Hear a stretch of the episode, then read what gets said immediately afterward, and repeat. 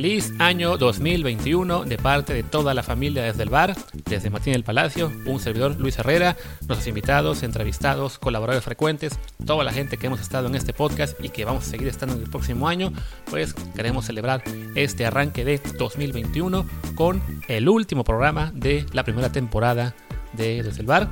Oficialmente lo grabamos en 2020, así que si bien está siendo publicado el 1 de enero, pues todavía cuenta como temporada 1 y se trata de una entrevista que hicimos con un jugador mexicano, ex campeón del mundo sub-17, Carlos Guzmán, ahora con el Necaxa, debutó con Morelia.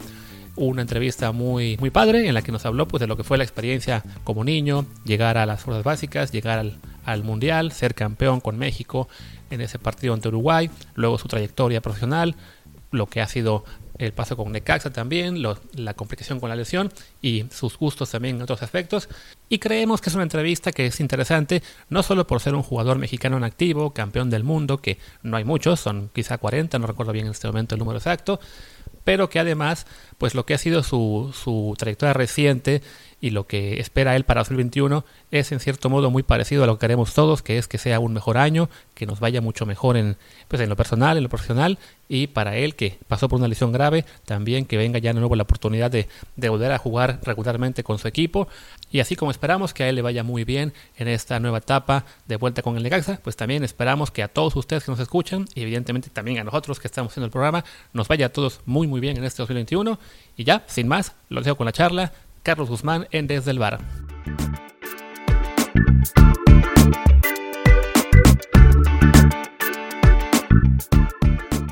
Carlos Guzmán, ¿cómo estás, Carlos? Hola Martín, mucho gusto Luis, muchas gracias por la invitación y pues la verdad muy, muy contento de, de estar aquí con ustedes. No, al contrario, o sea, a ti gracias por estar con nosotros, porque además Carlos fue de los invitados a los que no hay que rogarles para que vengan, al contrario, Carlos este, fue quien se acercó, dijo, hey, inviten un día y pues encantados nosotros de contar contigo para hablar con, pues, de lo que es evidentemente tu carrera como futbolista, lo que ha sido eh, desde aquella gran época del, del Mundial Sub-17 como campeón del mundo y ya también de, de, algunos gustos que tienes también fuera del fútbol que nos han sorprendido y que además compartimos como el fútbol americano. Pero bueno, pues te parece, arranquemos de una vez para que no se vaya esto muy largo, a ver si no acabamos como los de Ramón Raya, que son tres horas. y, y, pues vamos, vámonos a arrancar, pues yo creo que sí, con lo que sería el, el principio de, de tu carrera, digamos, a la vista del público, que fue aquel Mundial Sub-17 en, en, en, México, en el que se fueron campeones del mundo. Y pues mi primera pregunta sería para ti, eh, ¿cómo arranca para ti esa experiencia? ¿no? O sea, ¿cómo llegas tú a la selección? Sé que estabas en Morelia en las fuerzas básicas. ¿Cómo te detectan? ¿Cómo te llaman a, esa, ese equipo para ir al Mundial? Eh, sí, mira, yo, eh, mi familia es originaria de Moroleón, Guanajuato. Eh, está muy cerca de, de Morelia, alrededor de 45 minutos, una hora. Y desde chiquito por ahí en, en nuestra ciudad había una, un centro de formación, una escuelita de, del Monarcas, de Monarcas Morelia. Entonces, este, ahí, ahí, era donde yo con mis amigos, pues vaya, jugaba, entrenaba y pues ahí perdíamos el tiempo, ya sabes.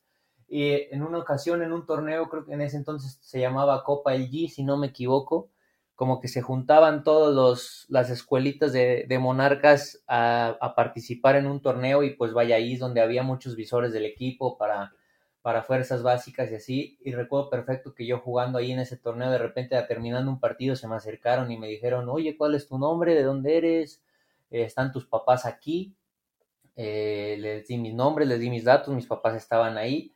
Y de ahí hablaron con mi papá, les dijeron que, que, si no me interesaba realizar una prueba para entrar a fuerzas básicas. Y bueno, ahí empezó todo. Eh, después eh, llego a la fecha que me habían indicado para hacer la prueba. Después de hablar con mis papás, le pedí la chance. Y recuerdo muy clarito ese día que llegué eh, a las visorías, éramos X cantidad de jóvenes, que te digo, muchísimos y recuerdo perfecto que pasaban y pasaban como los partidos, que era como donde tenías que, que, ganarte el lugar o demostrar lo que tenías, y no me tocaba participar, no me tocaba, no me tocaba. Y yo creo que si habíamos 100 ese día, por darte un número, ya nada más quedábamos como 20, o sea, ya era el último partido y todavía no me tocaba. Y me acuerdo perfecto de una situación, yo en ese momento era, era jugaba de contención, eh, cuando estaba más chiquito ya ves que a todos nos gusta hacer goles, a nadie le gusta defender. Eh, y me acuerdo perfecto que, que, dijeron, levanten la mano los que juegan de contención, ¿no? Pues la levantaron muchísimos. y ya escogieron algunos para participar. Y de repente dijeron, no, pues ¿quién juega de volante por izquierda? Y nadie la levantaba, nadie la levantaba y dije, pues de aquí soy, la levanté y pues ya entré al partido, jamás había jugado en mi vida ahí. Y bueno, tuve la suerte, la fortuna o lo que sea que la primer pelota que toqué en ese partido me burlé a tres, pateé fue un golazo, poste y adentro y de ahí, ¿cuál es tu nombre, Carlos Guzmán? Listo, te quedaste. y así entré a, fuerzas básicas. Oye, qué, qué, buena onda, vaya, vaya debut eh, en el, en, bueno, vaya primer paso en el fútbol, caray, ya, ya quisiéramos muchos haber tenido esa, e, ese talento o acierto como para meter un golazo en nuestra primera participación futbolera para quedarse en un equipo.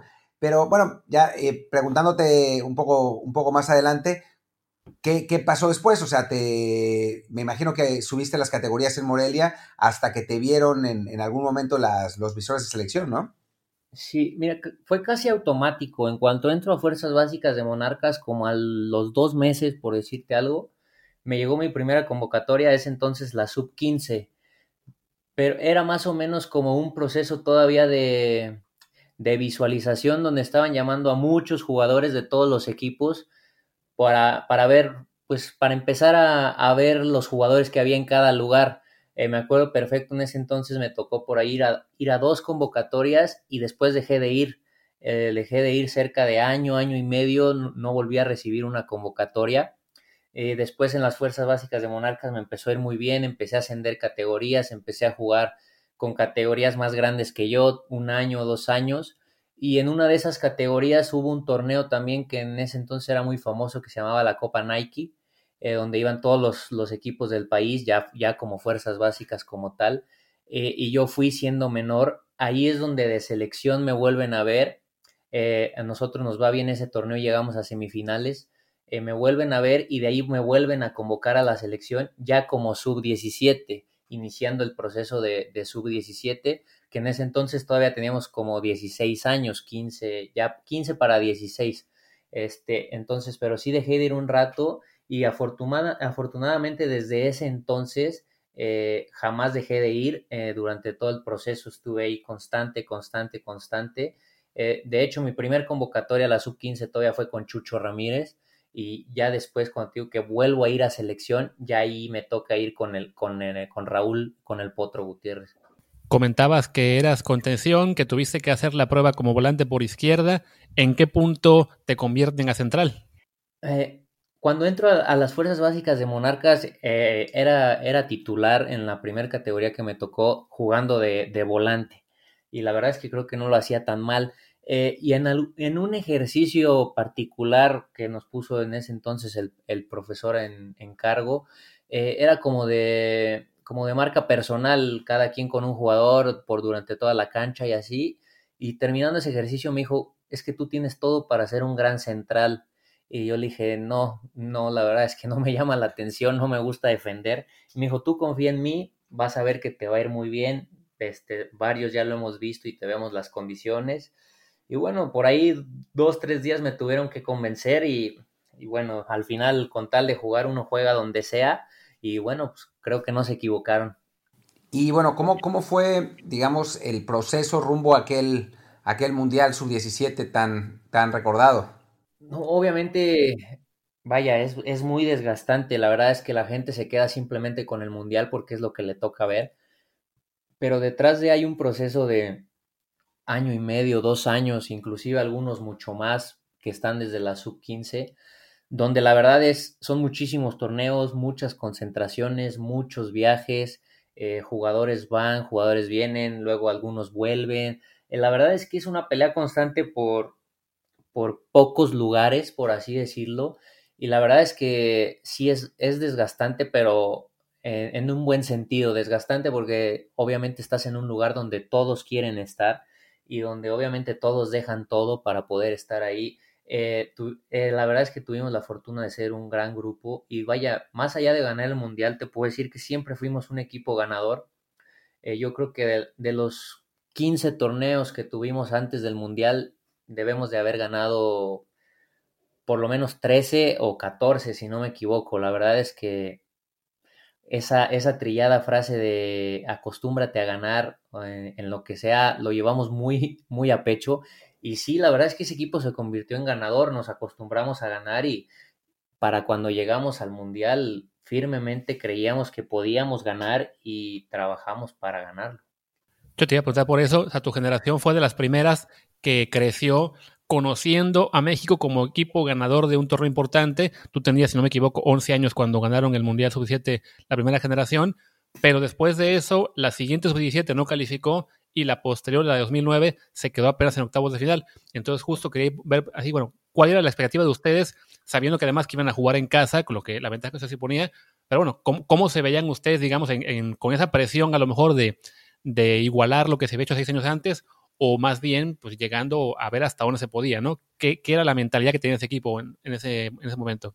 No, yo te puedo decir que 100% era ganar, era ganarlo, eh, porque firmemente creíamos y porque los resultados lo avalaban, o sea, eh, obviamente teníamos ese respaldo en cuanto a resultados para, para poder creernos la valla.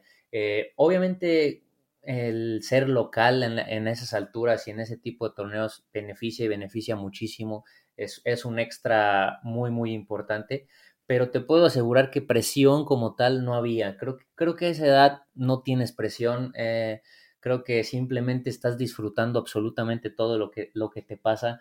Creo que es como la primera experiencia profesional que todos nosotros pudimos llegar a tener. Eh, a excepción, por ejemplo, de Julio Gómez, que recuerdo ya había debutado antes del Mundial, pero para todos los demás era realmente como la primera experiencia imponente en cuanto a tema futbolístico que nos tocaba vivir. Entonces créeme que te hablo en plano personal y me atrevo a decir que por todos los demás era algo que disfrutabas día con día al 100%. Además, ese, en ese equipo, en ese mundial, eh, te tocó, bueno, les tocó, viviendo a ti, jugar la primera ronda, dos partidos en Morelia. En lo personal, ¿qué era para ti estar en ese momento en un mundial? Pues básicamente en, en tu, en tu ciudad, en, donde jugabas como regularmente. No, imagínate, fue increíble, sería la palabra correcta, eh, poder debutar en un mundial en, en, mi casa, vaya, donde, donde mi sueño era debutar también como, como profesional, eh, donde, donde tenía tantos sueños para poder ir y sobre todo poder tener a todos mis amigos, a toda mi familia, a todos todos mis seres queridos ahí en el estadio, no, pues qué te digo. Además, agrégale que nos tocó debutar en, en la mejor cancha del fútbol mexicano, pues qué mejor. Aparte, el estadio en ese entonces estaba recién remodelado y había quedado espectacular. Sí, ya hablaremos un poco de lo de Morelia, porque bueno, hay, hay mucho de lo que hablar. Pero, pero bueno, volviendo al, al, Mundial, pues todo el mundo se acuerda de ese, de ese partido con Alemania, ¿no? Eh, del, del triunfo del triunfo agónico contra el, el gran favorito. Eh, ¿Fue en ese momento donde sintieron que podían ser campeones del mundo? Sí, mira, este, obviamente te puedo decir sin temor a equivocarme que al ganar ese partido ganamos el mundial. Eh, yo sabía que, que no había manera que después de haber sacado ese partido podríamos llegar a perder la final. Más aparte a todo eso, agrégale que, que nos tocó un estadio azteca repleto y repleto a favor eh, obviamente era un plus gigante y sin temor a equivocarme, algo tuvo que haber representado para los uruguayos, que además agrégale que teníamos bastante historia contra ellos, que mucha gente no la sabe, pero mucha gente dice, o en ese entonces decía que seguramente nosotros queríamos a Brasil, pero no, la verdad es que nosotros siempre quisimos Uruguay por, por esta pequeña historia que, que te digo teníamos antes ya del Mundial. ¿Y cuál es esa historia?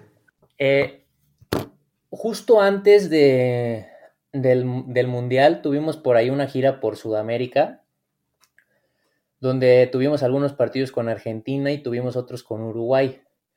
Para antes de ellos ya nos había tocado enfrentarnos en dos, tres torneos donde había, habíamos tenido partidos muy, muy parejos, nosotros habíamos ganado unos, ellos otros. Pero esta última gira antes del Mundial jugamos contra ellos un juego de preparación, creo que fue el último, y nos metieron la goliza que jamás nos habían metido, si no me equivoco, perdimos 6-1, 7-1, nos pasaron por encima terriblemente. Y, y, después, al final del partido hubo conato de bronca, o sea, ya, ya teníamos mucho, mucho pique con ellos porque nos habíamos enfrentado muchas veces en poco tiempo. Entonces, la verdad es que nosotros sí teníamos esa, esa hambre, esa sed de revancha contra ellos, de poder enfrentarlos en el, en el Mundial porque el último partido había sido ese 6-1. Entonces la verdad es que nosotros los queríamos enfrentar, los queríamos enfrentar, se nos dio y, y, vaya, qué mejor escenario para poder sacarte la espinita que esa. A mí me tocó en ese mundial ir a algunos partidos de ustedes, si no me equivoco, los de Pachuca, que deben haber sido contra Panamá y Francia, si no mal recuerdo, y luego la final. Y sí me tocó, digamos, que fueron partidos en que ustedes más o menos controlaron bien, ¿no? O sea, no, me tocó en, ese ningún, en ningún punto tener el temor a que, a que México perdiera. Ustedes, además del juego de Alemania, recuerdo que el primer partido de ese mundial les metieron un gol a los norcoreanos muy temprano. Sí. Y bueno, hubo algún momento, como dicen, o sea, en el que sintieran que a lo mejor las, cosas no, iban bien, más allá de, evidentemente del momento ya contra Alemania, en el que claramente, pues al, final está la presión por, por empatar y remontar, pero bueno, hubo algún otro momento, digamos, a lo mejor no es el mismo mundial, pero previo al, torneo, lo que sea, en el que sentían que, algo fallaba o que tenían que eh, cambiar el chip, no sé, ¿cuál fue el momento más duro quizá en ese camino, ya sea durante o antes del torneo? Eh, no, fíjate que la verdad es que obviamente hay momentos duros. Eh, te puedo decir que esa, esa derrota con Uruguay sí fue un, shock totalmente para, para, nuestro equipo. Porque como te digo, eh, veníamos, nos acostumbramos a ser un equipo muy ganador. Veníamos de ganar varios torneos por Europa, varias giras, varios torneos importantes. Y de repente recibir esa goliza por un equipo que sabes que te puedes enfrentar en el Mundial y que ya le has ganado antes, sí fue, sí fue una sacudida importante. Y durante el Mundial, la verdad es que creo que, eh, como tú lo comentas, tuvimos partidos complicados, sí, pero creo que el equipo siempre lo, lo manejó bastante bien. Obviamente creo que el más complicado eh, fue Alemania. Eh, creo que ahí hubo, hubo lapsos del partido muy contrastantes, donde empezamos bastante bien, donde luego ellos nos dominaron totalmente. Y recuerdo perfecto que en, en determinado momento de ese partido, el entrenador de ellos, no tengo idea por qué, saca a Emre Can y como que nos dio un plus ahí, como que todos dijimos, bueno, es ahora para apretar. Y bueno, después tienes esa dosis de fortuna que creo que cualquier equipo campeón de un mundial necesita, el meter un gol olímpico, el, la historia de, Julio, todo lo que hizo, la momia, bla, bla, bla. Eh, creo que ese fue, fue como el, el momento más complicado más allá de, lo, de las complejidades que enfrentas en, todos los partidos, pero sí creo que sin duda alguna ese fue como el, el, que mayor reto nos, nos presentó. Bueno, y el sueño de todo mexicano, literal, creo, es ganar una final en el Azteca. Y tú lo cumpliste. ¿Qué se siente? No, pues, es que, es que, ¿qué te digo? Te, o sea, te juro, yo creo que de lo que más recuerdo eh, son dos veces que se me puso la piel chinita, pero chinita de verdad. Eh, uno, sin duda alguna, es cuando empiezan a, poner el himno de México en, antes de iniciar el partido, que, o sea, yo te juro, la gente con la que he tenido la fortuna de platicar, que le ha tocado estar ahí, yo creo que es alguien, algo que a nadie que estuvo ahí se le, se le olvida. Y después, en el momento, ya en los minutos finales, donde metemos el 2-0 ya para, para amarrar el partido, también fue un, fue un grito de gol ensordecedor que ahorita te lo cuento y, se me vuelve a poner la piel chinita. En ese punto, bueno, ustedes salen campeones del mundo, tú debutarías un poquito más adelante ese mismo año con Morelia.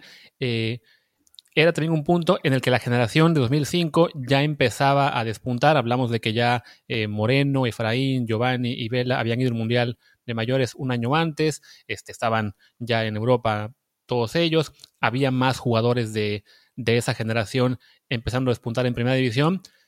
¿Cuál era, digamos, en ese momento la, expectativa o la presión que sentían ustedes de saber que eran la segunda generación mexicana campeona del mundo y qué, pues, qué esperaban, digamos, para el futuro tanto cercano como a largo plazo, ¿no? Incluso con la idea de combinar ambas generaciones más adelante en la mayor.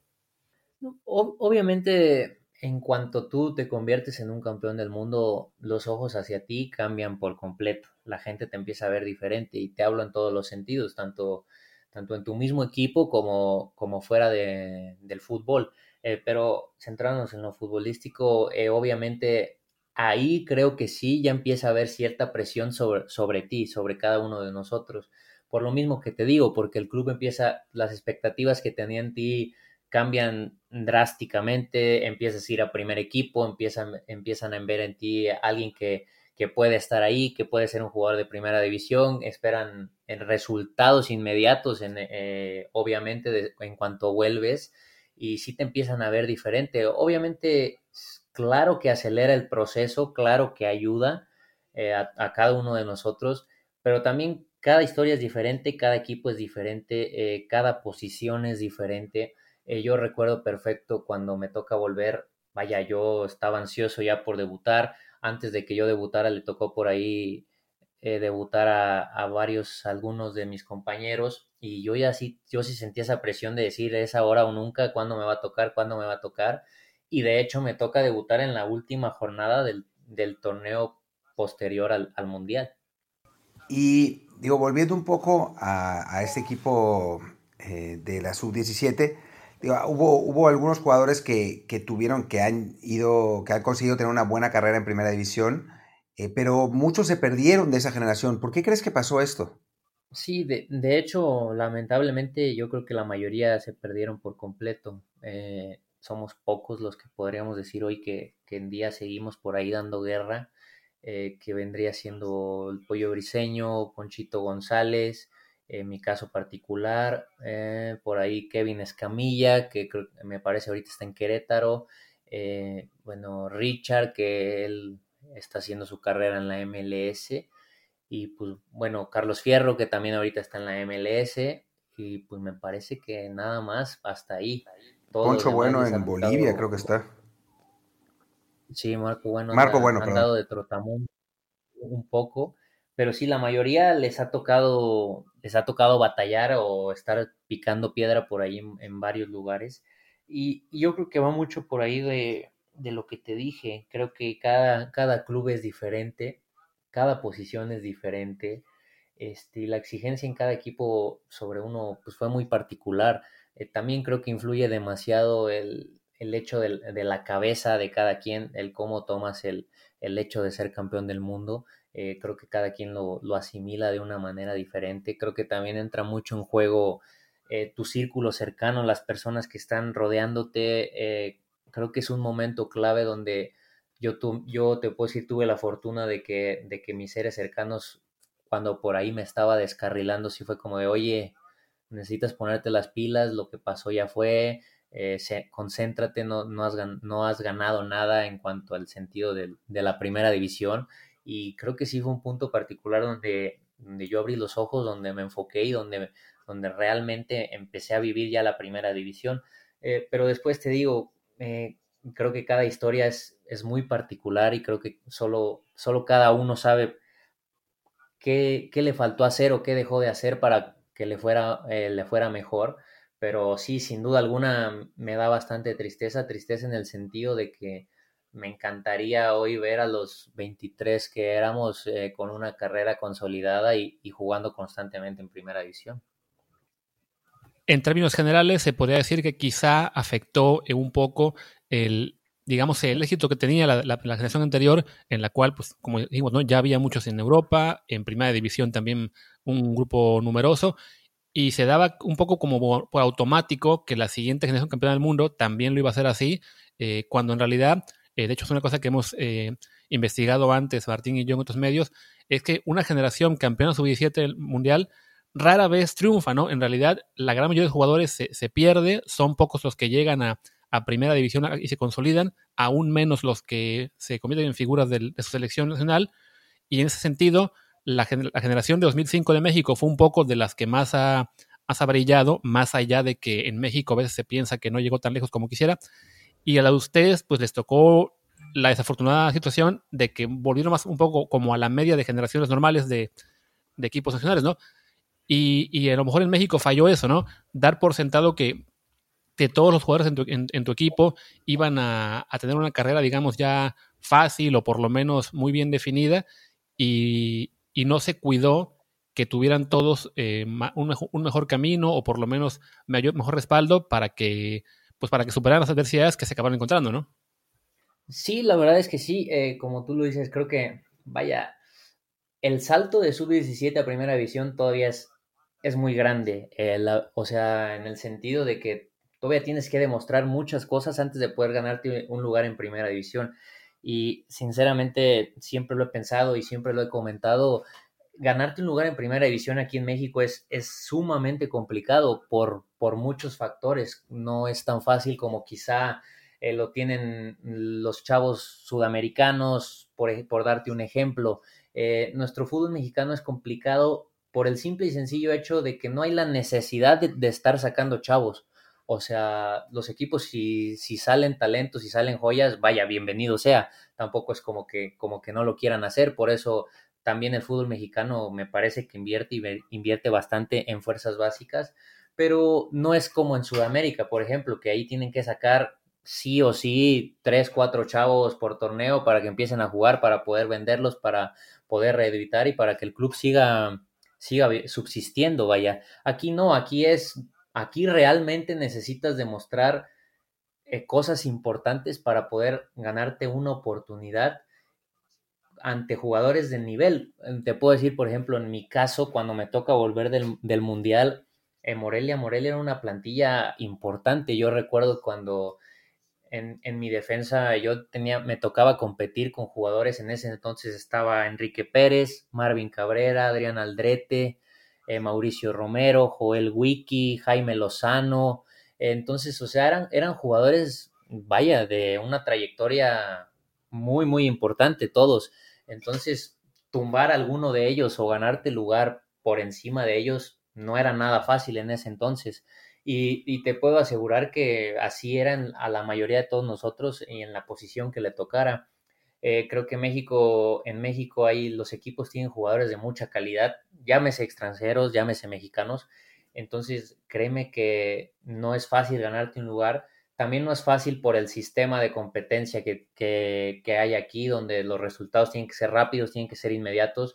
Y quizás suene raro, pero no hay tanta oportunidad de equivocarse, por así decirlo, de, de tomar esa experiencia en cuanto a, eh, en cuanto a errores, no, sino que necesitas demostrar desde el momento uno y, y sucesivamente irte afianzando para poder tener una, una oportunidad en una plantilla de primera división. Y en ese sentido, eh, ¿cómo hablaste un poco del de, el salto ese entre sub-17 eh, y primera? ¿Qué fue lo que te sirvió a ti? ¿Qué, qué, en qué momento eh, sentiste que pertenecías? ¿qué, ¿qué, te parece que, que, pudo marcar la diferencia en tu caso? Porque, digo, además de, de, haber podido dar el salto a primera, te has consolidado ahí pasando por varios equipos, ¿no? Que no es fácil. te puedo decir sin, duda, sin lugar a dudas que los mismos jugadores, el cuerpo técnico o la, plantilla en general empiezan a confiar en ti en el momento en el que empiezas a jugar y que empiezas a jugar bien. Eh, créeme que es muy, muy, muy, muy marcable el, hecho de que tienes que demostrar en la cancha que realmente perteneces ya al equipo. Eh, creo que eh, yo me acuerdo muy, muy, muy claramente en, en cuanto a mi caso particular que recuerdo esa sensación o ese sentir muy, muy claro el antes y el después de que empecé a tener regularidad ya en primera división y de que empecé a jugar y a jugar relativamente bien. Eh, todos te empiezan a ver con diferentes ojos, te empiezan a, empiezas a generar esa confianza con tus compañeros, empiezan a confiar en ti, empiezan a buscarte más, a tratarte diferente, a darte un poco más la pelota. Entonces, creo que sí, la realidad es que hasta el momento en el que empiezas a jugar o demostrar en cuanto a entrenamientos y partidos, ahí es cuando realmente todos los demás ya te dejan de ver quizá como ese chavo que subió a entrenar a ese chavo que ya es de nosotros.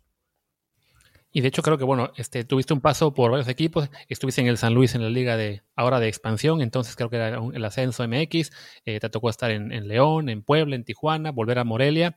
Eh, y luego el paso a Necaxa, donde yo creo que estabas llegando a, un punto ya muy alto en tu carrera en cuanto a, nivel de juego, que creo que no estaba lejos que se te llamara a, selección en una convocatoria, estaba, si no me equivoco, en el punto de la lesión por cumplir 25 años.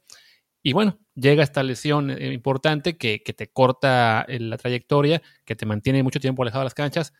Eh, ¿Qué sientes? Bueno, ¿cómo, ¿cómo, fue para ti eh, llegar a este, a este punto en el cual pues, venías ascendiendo, ascendiendo, ascendiendo y de repente llega este, este golpe durísimo en forma de lesión? Mira, eh, creo que nunca es un buen momento para, para recibir una lesión. eh, jamás. Sin duda alguna, el momento en el que yo la recibí, como dices, fue, fue muy, muy frustrante para mí, porque esa meta que yo tenía muy clara la veía cada fin de semana la veía más cerca y más cerca y más cerca. Creo que me sentía quizá en el nivel más alto de mi carrera, eh, donde sentía que eh, traía un nivel futbolístico importante, donde me sentía con una confianza hasta el cielo y creo que lo, demostraba juego tras juego. Eh, mi nombre empezaba a sonar para la selección, la gente de selección se empezaba a acercar conmigo, empezaba a marcar diferencia importante en mi equipo, entonces creo que son esos momentos donde el futbolista se siente pleno y se siente que puede con cualquiera, vaya. Eh, y recibir la lesión y una lesión de esa magnitud en ese momento, la verdad es que sí me, sí me costó un, tiempo el, poder asimilarlo porque era algo por lo que había trabajado mucho. Pero bueno, creo que es un proceso de madurez, toda lesión es un proceso de madurez, todas las situaciones que, te tocan vivir, eh, es una lucha constante día con día, días buenos, días malos, es, es un carrusel de, emociones, pero creo que a fin de cuentas te hace crecer, te hace madurar. Hoy te puedo decir que me ha, ayudado a, ver muchas cosas eh, hacia el fútbol y fuera del fútbol.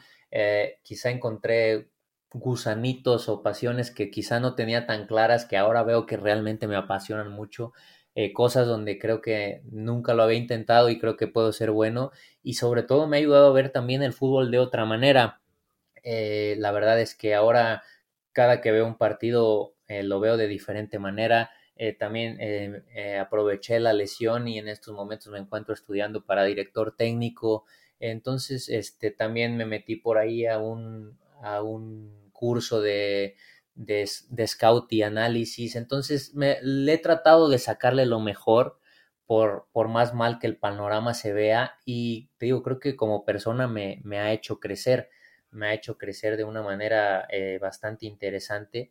Y creo que hoy en día ya cuando estoy dentro de la cancha también veo el fútbol diferente, eh, creo que me ha ayudado a ver cosas que quizás cuando estás ahí adentro no ves pero obviamente mi meta es retomar ese nivel, ese nivel que, me acercó a la selección, porque creo que es lo que me falta, me falta vestir la selección e, en, nivel mayor y, es algo que, espero lograrlo, que voy a trabajar para lograrlo y si no lo puedo lograr, al menos quiero dejarlo todo para que en mí no quede, ¿sabes?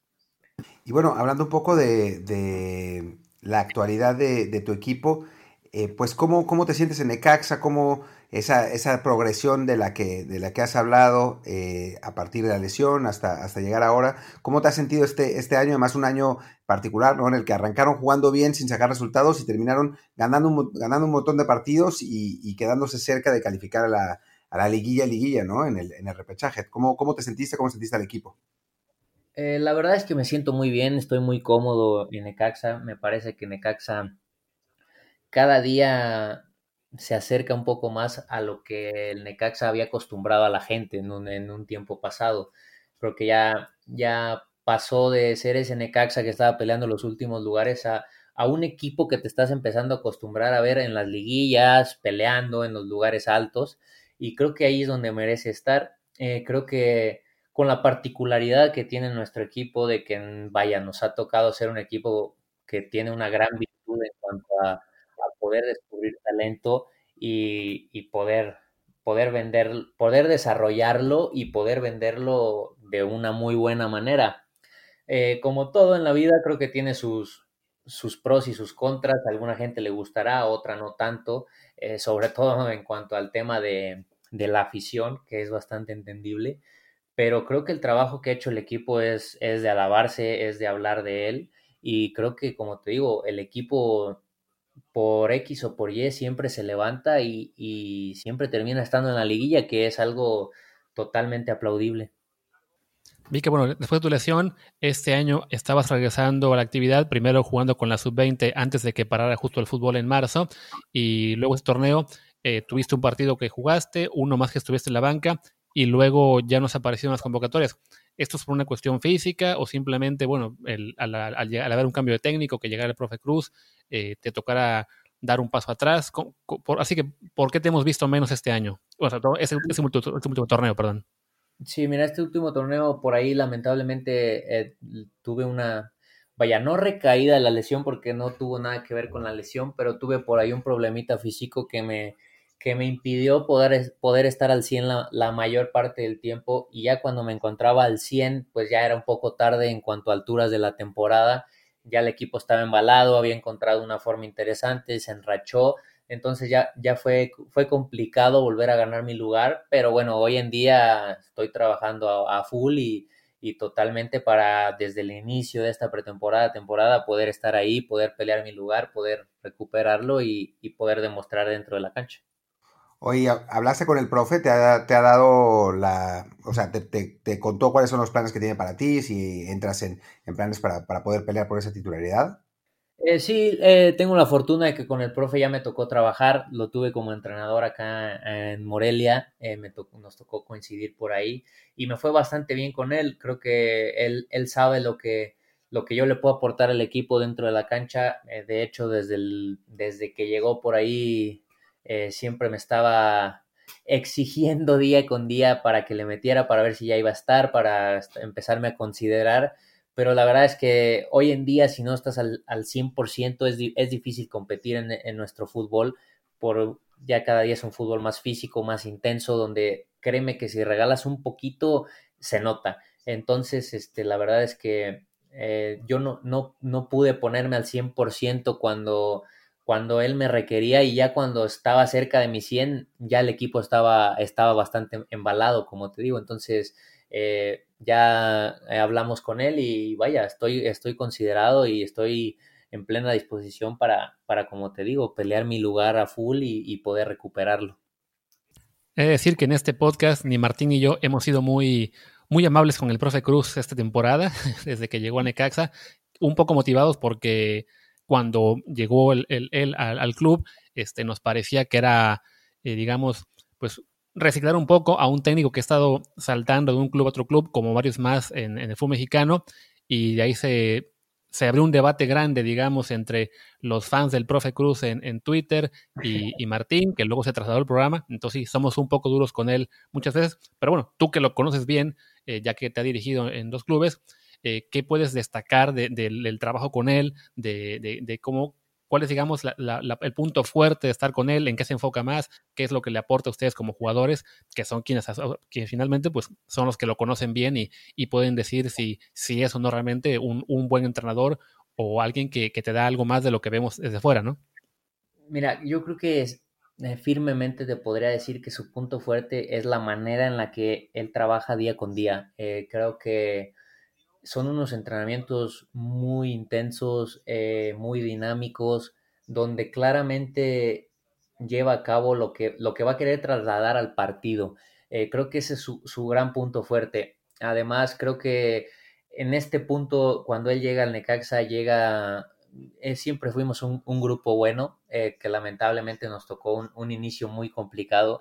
Entonces, creo que también uno de los grandes pros que tuvo fue como poder llegar a, a devolverle, entre comillas, esa tranquilidad al, al equipo, el, el, poder, el poder relajarlo un poco y, poder salir de ese bache que no es nada fácil salir, pero sí te puedo decir que el equipo salió a base de trabajo, porque todavía cuando el profe llegó, por ahí tuvimos sus primeros juegos, fueron, fueron derrotas también, entonces eh, creo que ahí es donde, donde en general inclusive creo que me pareció escuchar en, en, varios lados que ya pedían su salida también y de repente el equipo quizá tardó en, en, en tomar lo que, lo que él quería, la idea, pero después cuando la tomó eh, el equipo se vio bastante bien, nos enrachamos a, a positivo y bueno, tuvimos por ahí la mala fortuna eh, de quizá dar nuestro peor juego ba bajo, bajo su dirección en el partido más importante de la temporada.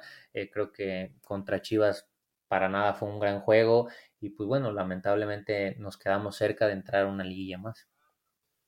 Oye, Carlos, mi, mi principal queja sobre el profe, además de su reciclaje, es que es muy defensivo y que aporta poco en cuanto a, no es como muy revolucionario en cuanto a táctica. Tú que trabajas con él día con día y que, y que has estado en sus, en sus, charlas y eso, y en sus, en, en, sus, has visto sus parados, ¿tú cómo lo definirías? Ya, ya para terminar con esta eh, serie de preguntas del profe y del Necaxa. ¿En cuanto a táctica te refieres? en cuanto, digamos, eh, en cuanto a, tácticamente sí, y en cuanto al, trabajo, a la, filosofía, digamos, de, del profe en la cancha. Mira, en, cuanto, en cuanto a filosofía, me parece que, que es alguien que aprobaría tranquilamente, porque en cuanto a filosofía, te digo, lleva muy de la mano, traslada muy bien lo, el famoso, como entrenas, juegas. Entonces creo que en cuanto a esa filosofía, él lo, hace, lo hace muy, muy bien. En cuanto a cuestiones tácticas, eh, creo que hoy en día, como tú lo dices, quizá no, es el revolucionario que, podría ser algún otro tipo de entrenador, eh, eh, pero creo que tiene ciertos detalles tácticos que son muy importantes a la hora del partido.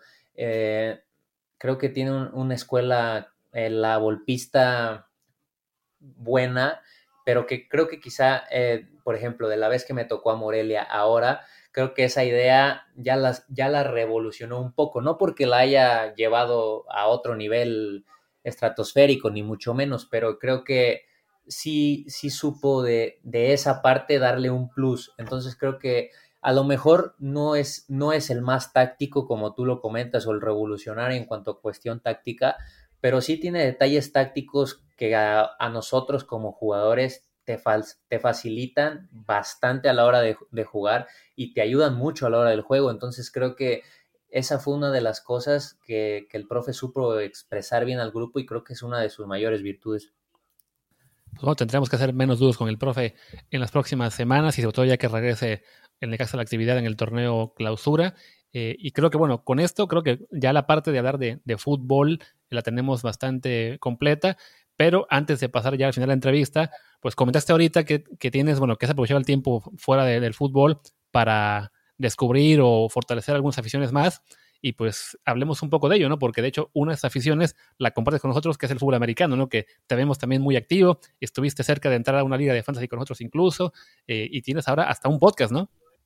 Sí, la verdad es que me, en ese sentido te podría decir que soy un poco, crecí un poco a la gringa. Eh, mi papá por ahí vivió varios años en Estados Unidos, entonces me acuerdo claramente en mi infancia eh, era con mi papá viendo todos los deportes, béisbol, americano, básquetbol. Entonces, la verdad es, es que todos, todos me, todos me gustan, eh, todos tengo cierto grado de, de, pasión hacia ellos, pero sin duda alguna el que más, más me, me apasiona es, es el fútbol americano.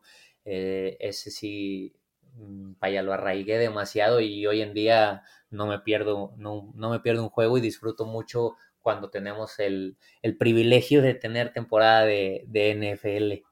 Y bueno, el podcast eh, es algo que inició, me invitaron por ahí eh, dos amigos, me dijeron, oye, tenemos esta idea en mente, ¿cómo ves? ¿Te animas? ¿Te gustaría? Y pues bueno, era, un, era una espinita que por ahí ya tenía desde hace mucho tiempo y, le estamos dando. Por ahí grabamos el, primer episodio, se llama, se llama Quinto Down, invito a la gente que pueda escucharlo para que nos diga qué opina. Es, es básicamente una plática entre cuates relacionada a la, a la NFL y, bueno, esperemos que de ahí vaya creciendo y a la gente le guste. Carlos, ¿y cómo te hiciste aficionado de los, de los Cardinals? Porque, pues, o sea, sí es un equipo que tiene cierta afición en México, pero sobre todo de la zona fronteriza que está cerca de Arizona, pero pues tú eres de Guanajuato. Sí, mira, eh, por ahí tengo familia de parte de mi lado materno que vive en, en, Phoenix, en Arizona. Entonces, por ahí en algunas de mis vacaciones más chavito me tocó ir por allá con ellos a visitarlos. Y recuerdo claramente una vez en uno de esos viajes, eh, uno de mis primos que vive allá me dijo, oye, tengo que ir a, algo de trabajo, a la práctica del equipo de fútbol americano, ¿te interesa ir? Y le dije, sí, vamos. Entonces, este, me tocó ir con él, lo acompañé y, la verdad es que me llamó mucho la atención, me, me piqué bastante. En esos momentos los Cardenales tenían jugadores interesantes, eh, un Larry Fitzgerald, tenían a Kurt Warner, eh, tenían a un Anquan Bolding, eh, Peterson iba, iba empezando, entonces había cositas importantes ahí, me gustó, después en esa misma semana me llevaron a, un partido eh, ahí en Arizona, me tocó la fortuna, y justamente esa temporada es cuando el equipo llega al Super Bowl que pierde contra Pittsburgh, que por cierto me acuerdo que lloré, no sé por qué lloré, pero lloré. Y, como que de ahí eh, se juntaron varias cositas y, de ahí me hice, me hice cardenal y pues hasta la fecha somos fieles aficionados. Oye, Carlos, y otra pregunta que se nos había pasado antes de, hablar de fútbol americano, pues el Morelia, ¿no? Eh, tú como, como, pues tú como aficionado del Morelia, como, como jugador del exjugador del Morelia y bueno, jugador durante muchos años del, club, eh, porque además la mayor parte de tus, de, tus idas a otros clubes fueron en realidad a préstamo, pero tú eras, seguías siendo propiedad de, Monarcas. Pues, ¿cómo sentiste la desaparición del, equipo en, primera división? Eh, ¿cómo, ah, me imagino que habrás hablado con la gente, con, con, amigos que son, que son eh, aficionados del Morelia. ¿Tú, para, para ti, qué, qué significó? No, la verdad es que al igual que para todo, toda la ciudad y todos los aficionados al equipo, fue un, un, día doloroso, un paso doloroso, porque yo te puedo decir que la gente de la ciudad es, es muy firme aficionada al equipo. Eh, la verdad es que en los estadios siempre había gran ambiente, eh, siempre había mucha afición. Eh, aquí en la ciudad, en Estados Unidos, cuando nos tocaba ir a giras, hay, había bastante afición al, al Monarcas. Eh, y la verdad es que obviamente duele, eh, duele el saber que ya no va a estar ese equipo que donde me tocó crecer, eh, toda esa, esa gente que, que, veías trabajar día con día y sobre todo te entra esa, esa nostalgia por, por todo lo que, lo que se iba a extrañar.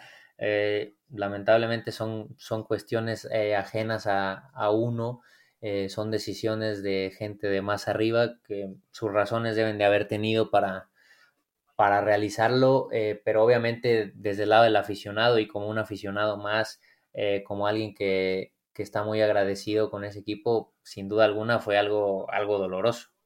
Me imagino que el torneo que viene, si tienes la oportunidad de jugar contra Mazatlán, va a ser un partido, digamos, con un poquito de, rivalidad para ti, ¿no? Sobre todo, bueno, siendo un equipo del Mazatlán, que el que heredó al Morelia, que se ha distinguido por ser, digamos, este, un poco conflictivo, digamos, con el resto de clubes en Twitter, ¿no? Y en general en redes sociales. La verdad que va a ser un, partido interesante porque va a ser la, eh, ahora que jugamos contra ellos no me tocó jugar, entonces sería la, primera vez que enfrentaría al, nuevo equipo, por así decirlo, y, va a ser interesante. Eh, creo que, como lo dices, entraron de una manera conflictiva y, la roparon como tal. Pero bueno, es, este, es, va a ser un partido más. Eh, sí va a tener sus, sus cositas externas que lo, va a hacer, que lo van a hacer bastante interesante, pero, pero sin duda alguna espero que el día que juguemos ahí poder ganarles. Pues yo tengo una pregunta un poco random. En Wikipedia dice que tu apodo es Hipster Stripper. No, eh, es, es, hipster. Eh, bueno, pero hasta, hasta donde yo sé es algo de que mi amigo Martinoli, la verdad no tengo idea por qué me lo, me lo puso. Estaría bueno preguntarle. Pero pues, no sé, yo la verdad es que era el menos enterado y de que en las transmisiones así me decía, así me decía y de repente la gente me empezaba a gritar y a preguntar así, hipster, hipster, hipster y yo, ¿quién es el hipster? Hasta que después me enteré que, era yo porque, porque él me había bautizado así en, sus transmisiones y la gente me empezaba a llamar de esa manera. Eh, hasta la fecha no he tenido la oportunidad de hablar con él ni de saber por qué, pero, pero sí me, me, me lo bautizó. Pues ahora, como dice Martín, no solamente está lo de hipster, sino sí, hipster stripper, ahí sí, algo, algo te habrán visto o habrán contado tuyo que se volvió ahora dominio wikipedista, ya te tocará a ti averiguar cómo es que llegó esa segunda parte de tu apodo. Hasta donde yo sé esa parte del stripper es mi buen amigo eh, Rodrigo Salinas, que ahorita está en Pachuca, él es el stripper. Eh, según yo, yo no lo soy, pero bueno, estará bueno averiguarlo. Oye, Carlos, pues creo que, salvo que Luis tenga alguna, alguna otra pregunta, pues ya estamos, o que tú quieras decir algo, no sé, que, se nos haya escapado, no, no, no, no se me ocurre. ¿Tienes eh, algo, algo más que, quieras, eh, que quieras compartir o algún proyecto que traigas o algo que, que, pues en lo que estés ocupando tiempo en este momento? No, mira, la verdad es que primero que nada agradecerles el, espacio, el, el rato tan ameno. Eh, y, no, nada, este, la verdad es que ahorita pues enfocados en volver, ya ahora el, estamos a nada de, regresar a, pretemporada. Entonces, obviamente, mi prioridad número uno es, como te comenté, volver a mi nivel, volver a ganarme mi lugar, volver a demostrar fin, a fin eh, de lo que soy capaz dentro de la cancha. Y bueno, ahora quizá un poquito de la mano el, llevar todas estas cosas. Como te digo, por ahí entré algunos, algunos cursos de, de scouting, de análisis de juego, eh, también empecé a cursar en la escuela para director técnico, entonces por ahí varias cositas eh, de la mano de la pasión de los deportes, del fútbol americano, del, del mismo fantasy, eh, que ya se nos vienen los playoffs y, bueno, nada, es como te digo, agradecerles y, y cuando vuelva a ser necesario, aquí estamos a la orden. A lo mejor para los picks de la de los playoffs te podemos invitar y a ver, a, ver cómo nos va, que últimamente Martín y yo no andamos tan, tan acertados. Bueno, sí, más en los picks de directo sí, pero cuando el spread nos falla mucho, con Arizona nos suele fallar bastante. De hecho, cuando decimos que va a ganar, pierde, y cuando decimos que va a perder, pues nos da la sorpresa. Entonces ya también si llegan a playoffs, te, te, podemos decir que vengas para que nos cuentes cómo les va a ir. Y, y, ahora sí, el año que viene también, que haya temporada, digamos, más normal, que ahora sí contemos contigo en un fantasy y veamos quién, quién la hace mejor. Ah, con gusto, estoy, estoy puesto y encantado para lo, lo que sea necesario, para los picks, para el análisis y para el fantasy, ¿cómo no? Pues buenísimo, eh, Carlos Guzmán. Eh, ¿cómo, ¿cómo, te pueden eh, encontrar en, Twitter? De por sí ya tienes pues, bastantes seguidores, pero los que no te, de casualidad no te sigan, pues ¿cómo te pueden encontrar por ahí? En Instagram me encuentro como cguzmán5 y en Twitter me pueden encontrar como carguzmán5. Perfecto. Pues bueno, creo que sí, ya es momento entonces de despedir a esta emisión. De nuevo, Carlos, muchísimas gracias por estar con nosotros, por, eh, pues por, haber, por habernos contactado para que te invitáramos y estuvieras aquí en el programa, que como decimos, no, no es normal, por lo general toca ser eh, el periodista quien persigue al, jugador, al deportista, hasta que pueda tener una oportunidad. Entonces sí, agradecemos mucho en tu caso esta apertura y que, que esté disponible. Y sí, esperemos muy pronto también contar contigo, no solo como entrevistado, sino también comentando americano o más aficiones. Y por lo pronto, pues si no, cerramos este, este programa, Martín. Pues así es, eh, yo soy Martín del Palacio y mi Twitter es arroba martindelp. Yo soy Luis Herrera, el mío es arroba luisrha y el del programa es arroba desde el bar POD, desde el bar pod.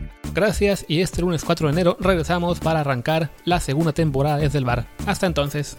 Chao.